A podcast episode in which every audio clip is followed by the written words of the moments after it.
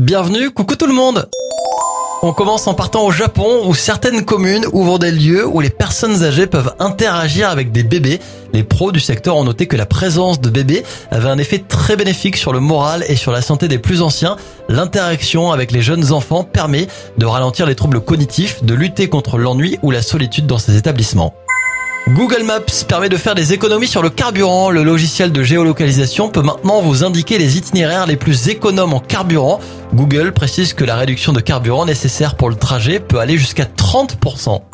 Cocorico, cette année encore, les Français sont au rendez-vous pour la nouvelle édition du Guinness Book des et on peut être fier puisqu'on décroche 48 nouveaux records, dont le plus de variétés de fromage sur une pizza ou le plus de saisons consécutives en Champions League avec au moins un but marqué grâce à Karim Benzema.